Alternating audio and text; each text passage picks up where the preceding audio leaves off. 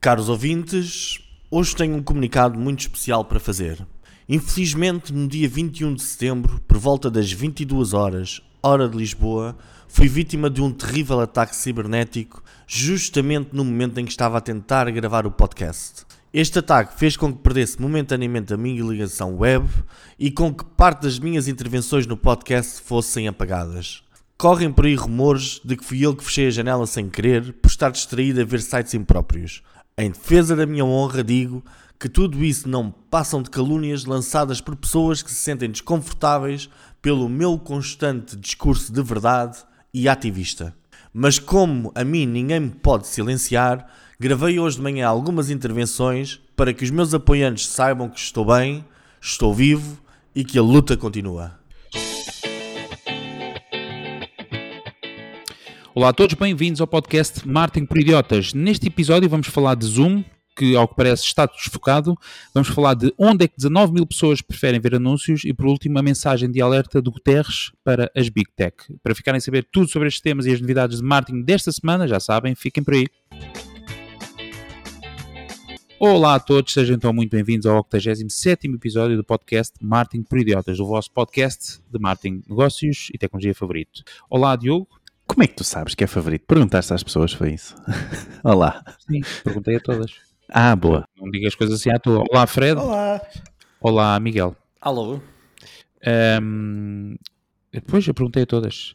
Bom, antes de continuarmos muito rapidamente, só relembrar quem está, só uh, avisar quem está a ouvir este podcast pela primeira vez, além dos temas que acabei de anunciar, vamos falar ainda da ferramenta, ou vamos dar-vos a ferramenta da semana, notícias da semana e ainda o momento do Twitter, onde vamos anunciar em voz alta os nossos novos seguidores da conta do Twitter, Martin Idiota. Muito bem, vamos começar já pelo Miguel, que nos vem falar de uma premonição que ele teve há uns episódios atrás e que parece que a cada dia que passa ela se tem uh, concretizado. É isso? É, é, mais ou menos isso. Uh, eu há umas semanas atrás anunciei aqui a minha aposta pública de que daqui a 10 anos o Zoom seria uma das grandes tecnológicas com mais probabilidade de já não existir. E, e mais, mais uma vez, caros ouvintes, eu estava certo. O Zoom, como o conhecemos hoje em dia, uh, morre para renascer das cinzas como uma empresa que tem um conjunto de ferramentas para a produtividade, como as videochamadas, o calendário e o e-mail. Uh, o site de Informant informa que nos últimos dois anos a empresa esteve a trabalhar numa plataforma de e-mail com calendário. O mundo nunca viu nada igual, uma plataforma de vídeos chamadas que também tem um serviço de e-mail e calendário. É? Um, a Zoom estava em posição dominante no mundo das conferências profissionais em vídeo quando a pandemia começou. Um, ela quer agora dar uma lição à Microsoft, à Google e a todos aqueles que a destronaram dessa posição de liderança. Quando eu vi a notícia, imaginei que estávamos perante assim, uma espécie de um Rocky, mas o Rocky 5 ou 6 quando vemos um lutador assim de 50 anos a tentar ir para o ringue no último grito de raiva e olhos inchados a gritar pela Adrian, eu não sei o que é que ele vai gritar desta vez, não, epá, não sei, mas ele vai gritar qualquer coisa de certeza. Uh, vamos estar atentos e depois vamos anunciar aqui em primeira mão qual é que foi o grito do Zoom. A bolsa, um forte indicador de sucesso de uma ação de uma, de uma plataforma como o Diogo indica, não é?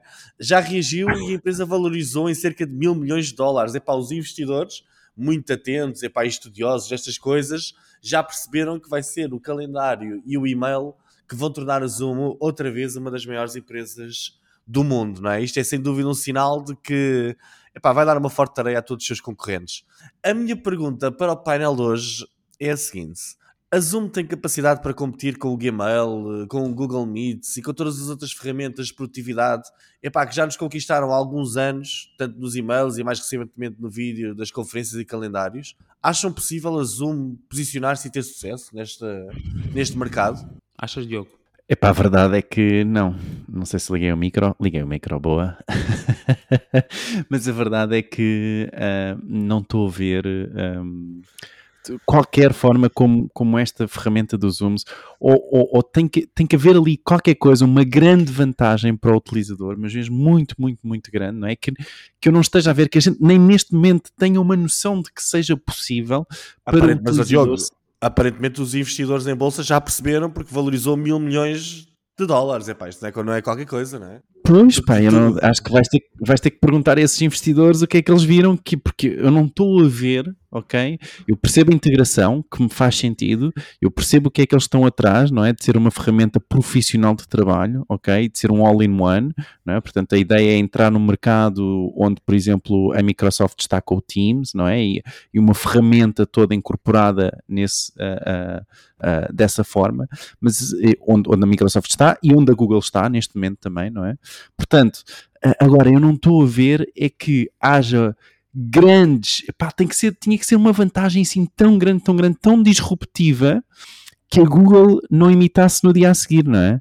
São reuniões, reuniões no metaverso? Calendário no metaverso? Talvez. não sei, tem que ser assim algo, e, e daí o, o meu uh, skepticism, não é? De estar aqui pá, o que, é que, o que é que eu não sei o que é que eles poderão ter na, na, na manga. Uh, pode, podem realmente ter algo muito bom e eu é que não esteja a ver o que é, mas acho muito difícil, muito difícil. Neste momento, nesta altura do campeonato, onde todos já tivemos que entrar em remote, onde todos que já tivemos que recorrer a estas ferramentas, não é? Uh, e que o Zoom teve essa oportunidade. Um, agora que já todos adotámos o Teams, o, o Meet, o que for, uh, estou a ver muito difícil para o Zoom uh, sobressair. Confirma-se, Fred? Ora bem, eu sou uma das uh, 200 mil empresas que a Zoom tem como clientes eu pago o Zoom uh, e sou um cliente satisfeito. Só para termos aqui um racional, eles, como o Miguel disse, em dois anos perderam 85% do valor de mercado. Uh, em época de pandemia, a Zoom valia tanto como a Exxon, ou seja, o valor era de 138 mil milhões, que era muito dinheiro, e agora baixou para 24 mil milhões. Só que aqui há um pormenor. Embora a Zoom tenha baixado o seu valor de mercado, está aqui uma grande diferença em comparação com outras empresas. Um, é um modelo SaaS, dois, é uma empresa lucrativa, gera 230 milhões por trimestre. Ora bem, eu, a jogada que eles fizeram, eu, eu, já, eu já vou à pergunta concreta do Miguel, mas a jogada que eles fizeram é uma jogada claramente sabendo eles que é de risco. Porquê? Porque a Microsoft e a Google controlam, respectivamente, 85% e 14% do mercado global para e-mail e outras aplicações de produtividade. o que é que a Zoom está a fazer? Eh, retirando aqui o foco, que é o nome que eles deram na nomenclatura Zmail e o Zcall, ou seja, o tal serviço de e-mail, o tal serviço de calendário. Eles estão a desenvolver e a focar-se nos sistemas de produtividade. Ou seja, eh, já lançaram um quadro branco digital, que é para ajudar os colaboradores e os funcionários durante uma chamada. Eh, já é possível acompanhar progresso de projetos internos, que têm a ver ou com webinars ou com reuniões, e então, eu acredito, e essa é a minha convicção, que a Zoom o que está a fazer é a criação de aplicações relacionadas com produtividade, sendo que e-mail e calendário claramente estão neste nicho, e se eles não apresentarem novidade, vão apresentar o quê? É porque eles já desenvolveram a plataforma, ela já está a funcionar, já foi líder de mercado e já. Portanto, em resumo, e em relação à pergunta do Miguel, será que eles vão tirar cota de mercado à Google e à Microsoft? De certeza que sim. Agora, será significativo? Não. Nós temos outros casos no mercado, que vejamos o caso de Portugal num outro tipo de contexto.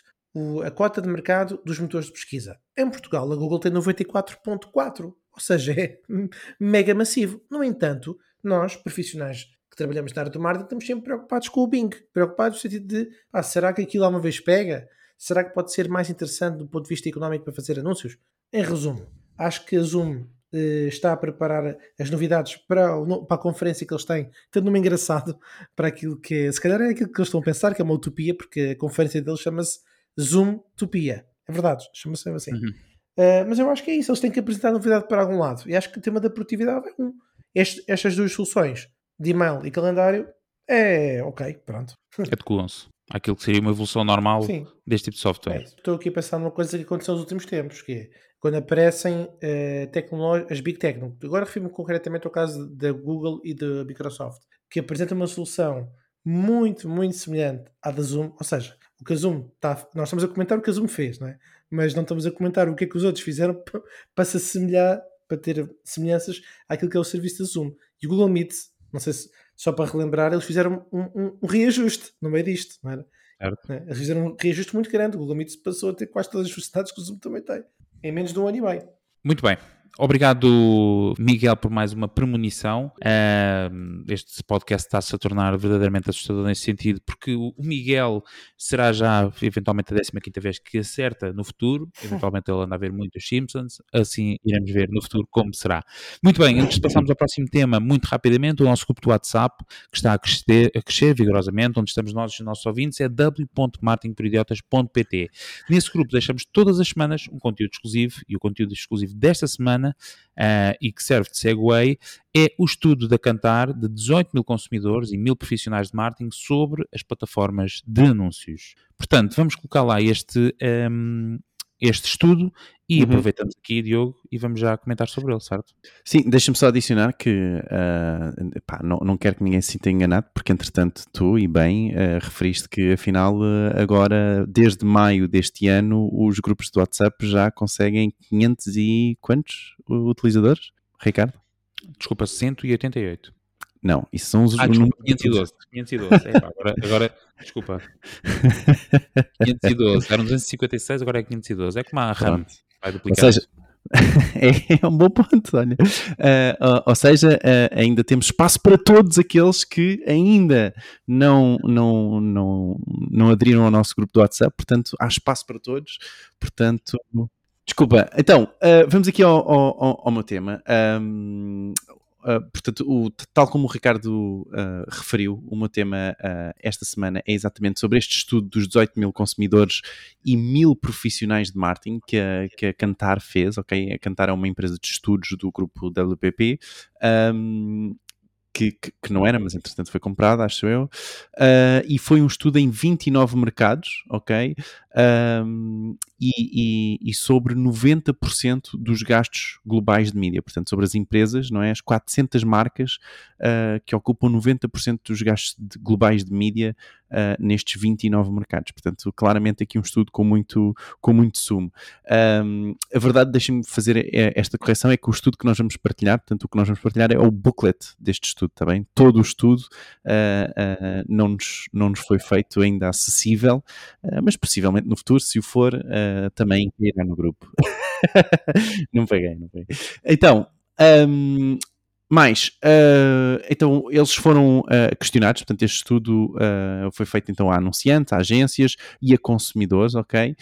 e questionaram sobre as plataformas de anúncio onde os utilizadores pensam que os anúncios são menos intrusivos e onde os marketers preferem ver os seus anúncios, ok? Portanto, aos consumidores perguntaram onde é que os anúncios seriam menos intrusivos, aos marketers perguntaram um, onde é que os marketers gostavam de uh, uh, publicar os seus anúncios, ok?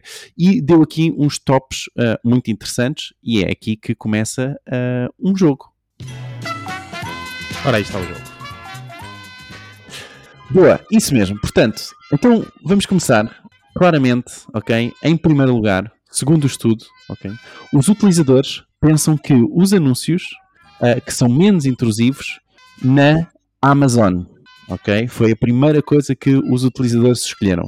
E agora, para vocês, os três que são aqui, que também são marketers, o que é que vocês acham que é a plataforma de anúncios preferida uh, em primeiro lugar dos marketers?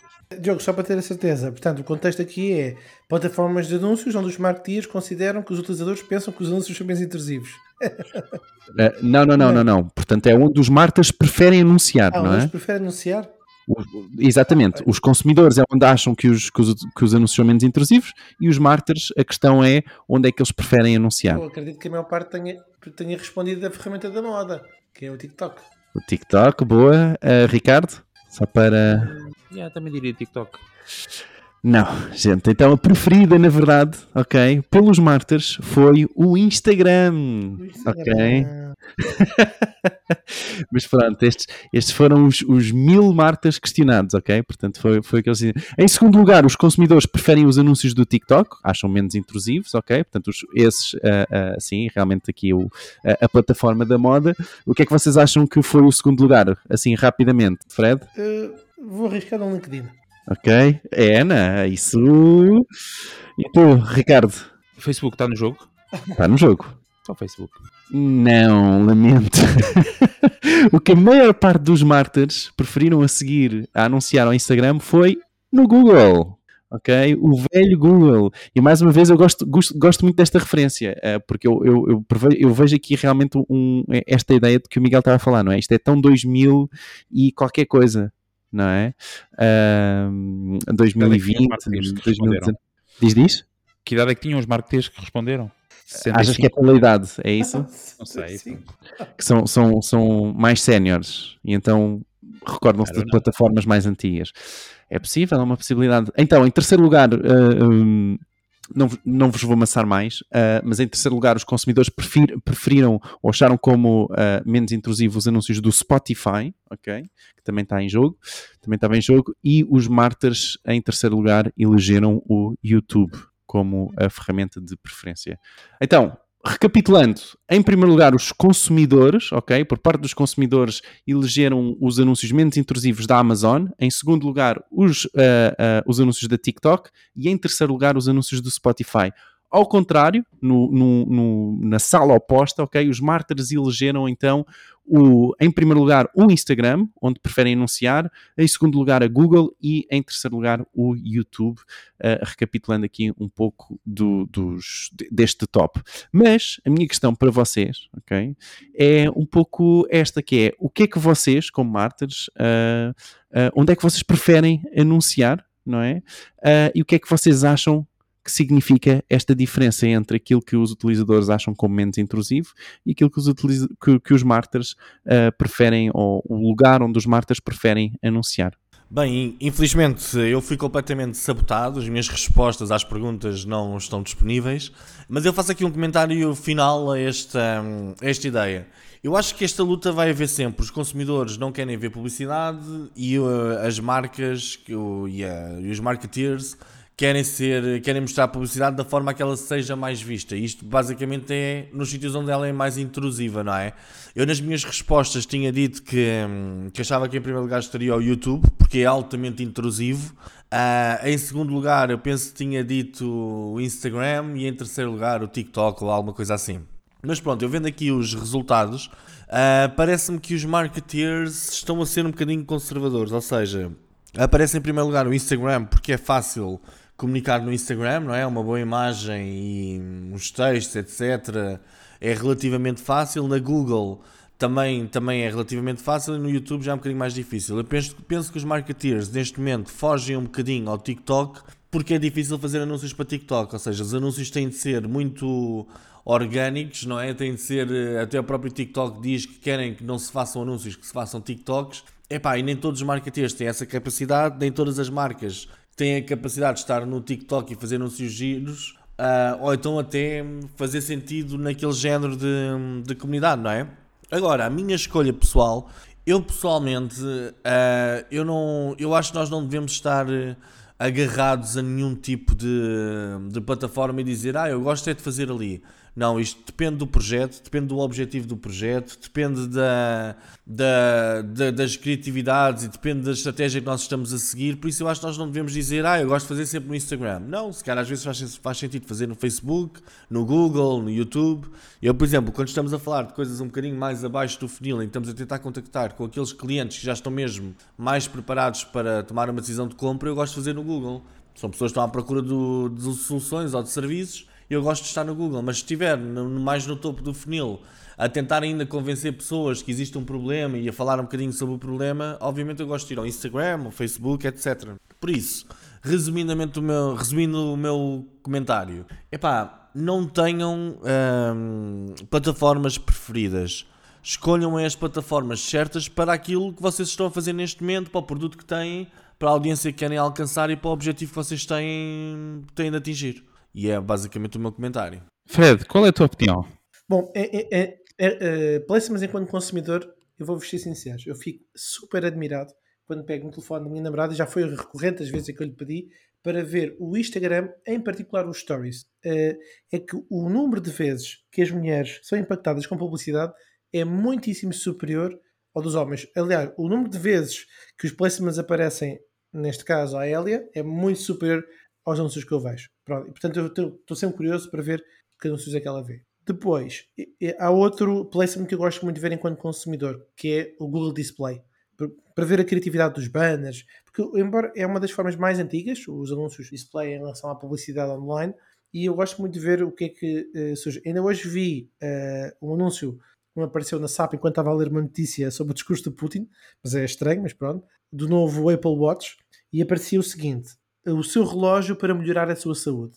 Eu, e até fiz um print screen porque eu achei interessante, porque não era nenhuma característica tecnológica, mas sim algo relacionado com uma aspiração a querer prosperidade na vida. Enfim, em resumo, enquanto marketeer, eu, a plataforma que eu mais gosto é aquela que me dá um melhor uh, uh, racional em relação ao custo de aquisição do cliente. Portanto, se, e normalmente o que se faz é os testes, até já comentei em dois episódios custos de aquisição em diferentes plataformas, uh, Pinterest, Twitter, e, vou, e partei o CPC, o CPL, partei, partei todos esses dados, não me lembro agora se foi 60 e tal, não, ou 40, não lembro. Posso depois, se for muito curioso, depois partir no grupo do WhatsApp. Em resumo, é testar para ver. Agora, uma coisa é certa, e aí fico alerta para todos os profissionais que estão a ouvir, que é, nós sabemos que existem algumas, algumas plataformas saturadas e que plataformas que têm menos pessoas, como é o caso do Pinterest, estou com uma oferta em publicidade muito, muito mais atrativa do que outros. O TikTok está com uma oferta atrativa muito melhor do que outros. Quando eu, fico, quando eu me refiro a oferta atrativa, é o quê? CPMs baixos, CPMs baixos e custo por cliques muito acessíveis, mais acessíveis comparado com o Instagram. Mas lá está. E isto depois depende do negócio, da proposta de valor, da criatividade. Portanto, é testar e ver qual é, é o resultado que melhor vos atrai. Muito bem. Obrigado, Fred, pela tua opinião, que eu pedi antes de começarmos. Muito bem. Está fechado o tema. Diogo, podemos fechar? Está fechado. Ficamos agora a aguardar no nosso grupo do WhatsApp uh, a opinião. Quer dizer, já não vão responder em voto de concurso, mas podem dar opinião sobre o episódio. Uh, podem dar no grupo do WhatsApp e podem dar também no Google Podcast, Apple Podcast, onde estiverem a ouvir, podem fazer uma avaliação se estiverem a gostar do nosso podcast. Fred, tu trazes um tema mundial hoje de extrema relevância, uh, até porque hoje que estamos a gravar está a decorrer algo muito importante, certo? É verdade. Está a decorrer a 70 Assembleia Geral das Nações Unidas, que reúne 193 países com representação igualitária nas votações da Assembleia Geral, coisa que é eh, incomum noutros fóruns da ONU, e esta Assembleia Geral trata, nomeadamente, sobre o tema da paz, da segurança, etc. Bom, eu li primeiro nas notícias e depois ouvi o discurso do secretário-geral da ONU, o António Guterres, que começou o discurso com um estrondo. Disse ele: O nosso mundo está em grandes apuros. Bom, não fosse isto um, um clickbait para ouvir o resto do conteúdo, mas realmente ele no discurso enumerou temas como a guerra, conflitos, alterações climáticas, fome, crises financeiras, desafios da evolução tecnológica desenfreada, discurso do ódio, divisões e desigualdades globais e violações maciças dos direitos humanos. Ora, para os recém-chegados ao podcast, o nosso foco semanal tem sido sempre os temas de marketing, negócios e tecnologia e vamos mantendo-nos por aqui. E há aqui uma parcela do discurso com muita substância. Ricardo? In just the time since I became Secretary General, a tool has been developed to edit genes. Neurotechnology, connecting technology with the human nervous system, has progressed from idea to proof of concept. Cryptocurrencies and other blockchain technologies are widespread, but across a host of new technologies, there is a forest of red flags. Social media platforms based on a business model that monetizes outrage, anger, and negativity are causing untold damage to communities and society. Hate speech, misinformation, and abuse targeted especially at women and vulnerable groups, are proliferating. Our data is being bought and sold to influence our behavior, while spyware and surveillance are out of control, all with no regard for privacy. Bom, em resumo, o líder das Nações Unidas acusou as grandes empresas tecnológicas de informação de monetizar a indignação, raiva e negatividade. Diz ele que as plataformas de redes sociais, baseadas num modelo de negócio que está a causar danos incalculáveis às comunidades e sociedades. Guterres refere que as plataformas incentivam os discursos de ódio, desinformação e abuso direcionados especialmente a mulheres e grupos vulneráveis. Os nossos dados estão a ser comprados e vendidos para influenciar o nosso comportamento, dito pelo secretário-geral. Cito outros pedaços do discurso que não, vocês não ouviram, agora neste pedacinho as pessoas podem ouvir se quiserem no YouTube, cujo link vai estar no site, mas refere Guterres que a inteligência artificial está a comprometer a integridade dos sistemas de informação, os mídia e, de facto, a própria democracia. Não temos o início de uma arquitetura global para lidar com nada disto, advogou. Bom, eu fico contente que o António Guterres ouça o nosso podcast e tenha usado os nossos insights semanais para a inspiração da redação deste discurso, porque nós temos falado disto todas as semanas, Pois bom, meus amigos e colegas de podcast, nós estamos a gravar este episódio no dia em que Putin anunciou querer mobilizar um 300 mil homens para a guerra na Ucrânia e diz que não está a fazer bluff quanto a usar todos os meios ao seu alcance, inclusive armas nucleares para defender o território. Bom, então a questão que eu vos coloco é o seguinte: o que é que será preciso para criar a tal arquitetura global que o Guterres referia para lidar com os desafios da tecnologia? Poça. Tema, tema não pesado, muito importante. Obrigado, Fred, por trazeres aqui ao nosso podcast, um, ainda que só um trecho, mas algo que teve muita importância e espero que seja replicado um, ainda durante algum tempo. E trazes também uma pergunta, ela própria, com a sua dimensão um, de, como é que eu ia dizer, de raciocínio. Portanto, eu vejo agora aqui dois elementos particularmente pensativos, uh, nomeadamente relativamente, em especial, uh, a pensar naquilo que será então necessário para criar essa tal arquitetura global para lidar com estes desafios da tecnologia que o nosso querido António Guterres falou. Aqui eu mandei já aqui um abraço e obrigado por fazer parte também do nosso grupo de WhatsApp. Agora resta vocês descobrirem dentro dos participantes do grupo de WhatsApp qual é aquele que tem o nome falso e que é de facto o António Guterres. Miguel, tu, tu pareces-me ser uh, alguém preparado para começar a dar detalhes, não só sobre este tema relevante que o Guterres falou, mas sobre esta questão que, que o Fred coloca, um, ehm, no fundo, das tuas ideias, não é? O que é que será preciso para criar? Não, não te foques muito na pergunta, foca-te naquilo que são as ideias, no fundo, para criar esta arquitetura global, para lidar com os desafios. Bem, esta questão do Fred é uma questão bastante profunda. Um, epá, como vocês sabem, eu sou um entusiasta da inteligência artificial um, e eu acho que muito interessante aquilo que ele disse. Eu acho que deviam utilizar esta ligação entre neurónios, tecnologia e inteligência artificial e eventualmente instalá-la na cabeça do Putin para ver se, epá, se ele consegue dar a volta a isto da guerra e desistir, porque realmente o que ele anda a fazer parece que não faz sentido nem para ele, nem para a Rússia, nem para ninguém. Um, eu penso que é uma revolução que vai ter mais impacto do que a revolução industrial. Eu estou muito entusiasmado. Eu não sou daqueles que têm medo da, da inteligência artificial, mas fico entusiasmado porque, bem, na revolução industrial a ideia era nós vamos trabalhar todos menos. Uh, na revolução da inteligência artificial, eu acho que nós vamos começar todos a trabalhar melhor ok? Um, mas como em tudo, eu acho que a inteligência artificial é uma ferramenta e esta ferramenta pode ser utilizada para algo, para criar valor e ajudar a humanidade, mas também pode ser, eh, como tudo, usada como uma arma e causar danos à, à humanidade e à sociedade. Eu, por exemplo, estive a ver no outro dia um documentário no, no HBO em que eles falavam sobre um, os custos para a sociedade das fake news e pronto, e basicamente as fake news viciam as eleições, viciam a cultura e geram emoções negativas nas pessoas. Uh, mas é importante perceber que as, as, fake news não são criadas por algoritmos. As fake news são criadas literalmente por, uh, por pessoas e basicamente epá, as pessoas vão encontrar sempre uma forma de dar a volta aos algoritmos e às questões de segurança que nós, que nós inventarmos. Uh, há algumas situações em que a inteligência artificial já está a ser utilizada e aí sim, de uma forma um bocadinho mais maliciosa. Uh, eu também vi na, na, HBO, eles têm, têm uma boa secção de documentários. Vi também lá um em que há um documentário sobre a inteligência artificial utilizada é, nos processos de recrutamento para fazer a pré-seleção de candidatos conforme os seus perfis. E pá, eu isto acho, acho que é ir longe demais, porque literalmente há, há milhões de pessoas que, como isto são processos automatizados e afetam muita gente há milhões de pessoas que começam a ser postas de trabalho antes de sequer ter, terem tido uma hipótese de fazer uma entrevista formal com, com um ser humano, não é? Por isso eu acho que deve. Epá, deve haver regras. Eu acho que a nível mundial, nesta arquitetura, uh, deve haver um. Epá, temos de criar uma espécie de convenção de Genebra uh, onde tentávamos perceber as regras para a utilização da, da inteligência artificial. Quais os campos onde pode ser utilizada, quais os campos onde onde não pode ser utilizada, que tipo de regulamentações é que têm de existir.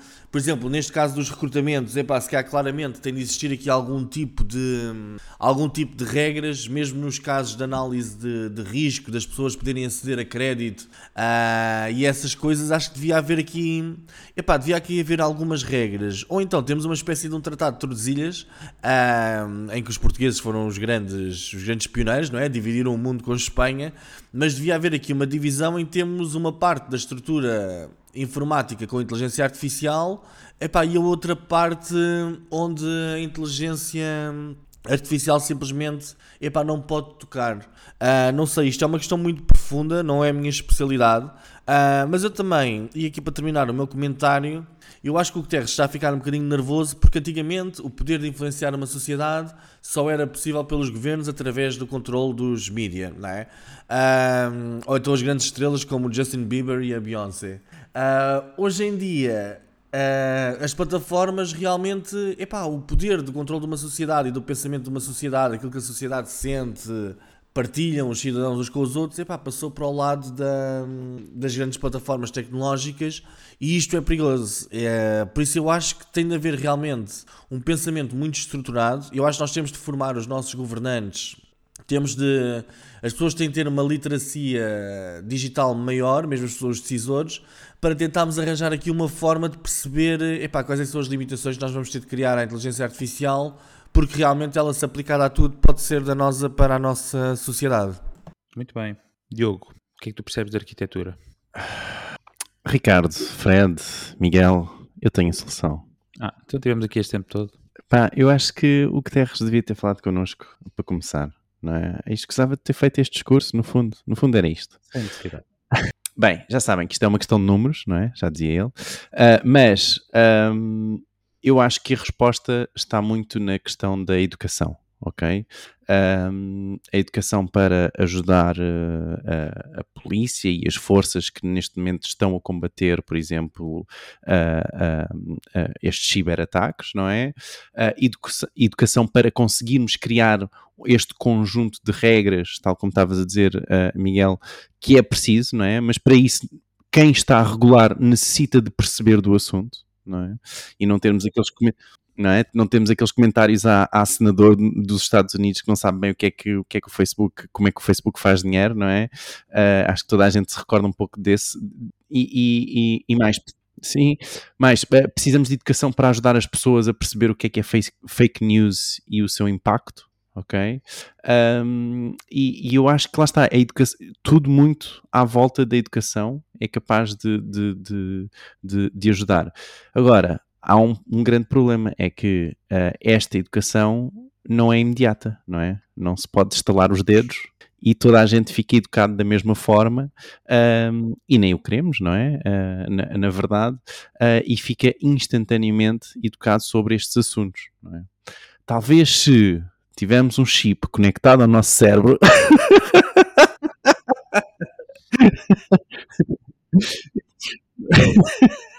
Estou a brincar, estou a brincar. Só dizer é que o que eu quero dizer com isto é que um, é um pouco, é, um, é um, uma espécie de rabbit hole, não é? É que depois é, é, tentamos en, é, encontrar estas soluções muitas vezes na tecnologia, nesta evolução tecnológica, e acabamos por depois voltar a cair nisto, que é onde é que vai esta evolução.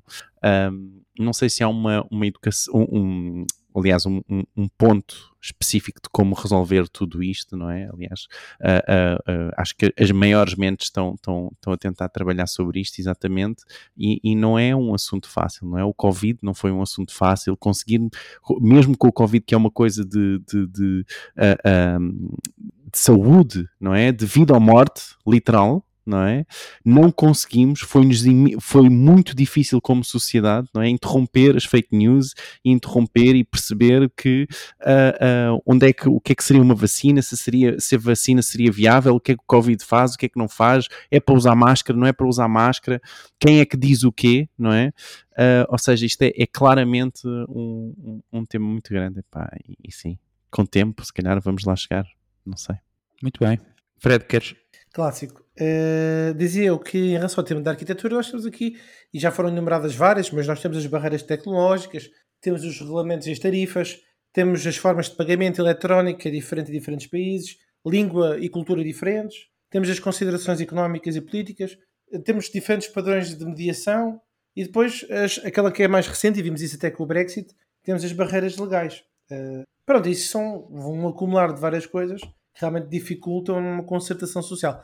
Claro que é óbvio que o que é mais importante para a arquitetura é a paz, não é? Pronto, mas essa aí, enfim, às vezes mesmo na guerra há, há alguns países que mantêm supostamente estão em guerra há não sei quantos anos, mas mantêm relações. Bom, muito bem, obrigado Fred. Bom, fica a questão também para o nosso grupo do WhatsApp, o que é que será então preciso para criar a tal arquitetura global para lidar com os desafios da tecnologia e para quem não teve a oportunidade de voltar a rever o discurso do António Guterres, que pelo menos neste trecho que aqui ouvimos, eh, nos leva a refletir sobre aquilo que nós queremos para o nosso futuro. Muito bem, vamos ao momento do Twitter, onde vamos então anunciar os nossos novos seguidores da conta do Twitter. E são eles. Estão preparados? E para verem, e para verem que a gente não mente, ok? Uh, esta semana temos. temos a Bárbara Vasconcelos, foi a nossa seguidora desta semana. Uh, não tivemos mais seguidores, mas já sabem, gente, se ainda não nos seguem no Twitter, força, temos lá as notícias e também uh, todos os episódios de podcast. Instalem o Twitter, têm que ir à App Store, instalar, abrir uma conta e seguir só paciência, meu Deus. O Twitter, esse centro de, de verdade. Muito bem, vamos já sem demoras para as notícias uh, mais relevantes desta semana, marketing, negócios, tecnologia e tudo mais. Diogo, estás pronto? Vamos a isto. Então, esta semana temos uma nova ferramenta da Microsoft que já tínhamos referido aqui no, no, no podcast, que permite então, é uma ferramenta que permite gerir anúncios em várias plataformas de anúncios. Portanto, vocês podem gerir anúncios da Google, do Facebook, tudo numa só plataforma. Mas uh, abram aulas para o aulas para o, o, o Roblox a nova ferramenta, a nova forma, aliás, de anunciar será disponibilizada já no próximo ano. É verdade, parece que no próximo ano já vamos conseguir uh, criar anúncios dentro do universo Roblox, ou Metaverse, se assim o preferirem chamar. Mas os resultados de, de, uma pesquisa recente com 5 mil lojas online descobriram que as marcas de comércio eletrónico gastaram 60% a, mais em publicidade do TikTok em relação ao segundo trimestre, ok? Totalizando um total de 29,9 milhões de dólares.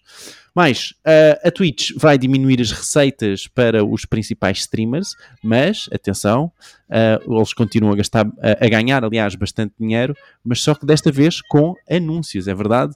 Agora o, vão repartir por completo aliás, vão repartir 50-50 a Twitch uh, com os streamers todo o, todo, todo o revenue que fizerem dos anúncios.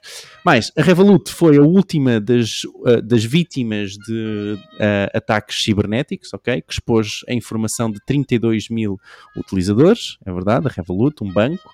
E por último, a Meta anunciou a sua conferência 2022 Connect Conference para mostrar o desenvolvimento que tem vindo a ser feito no metaverso.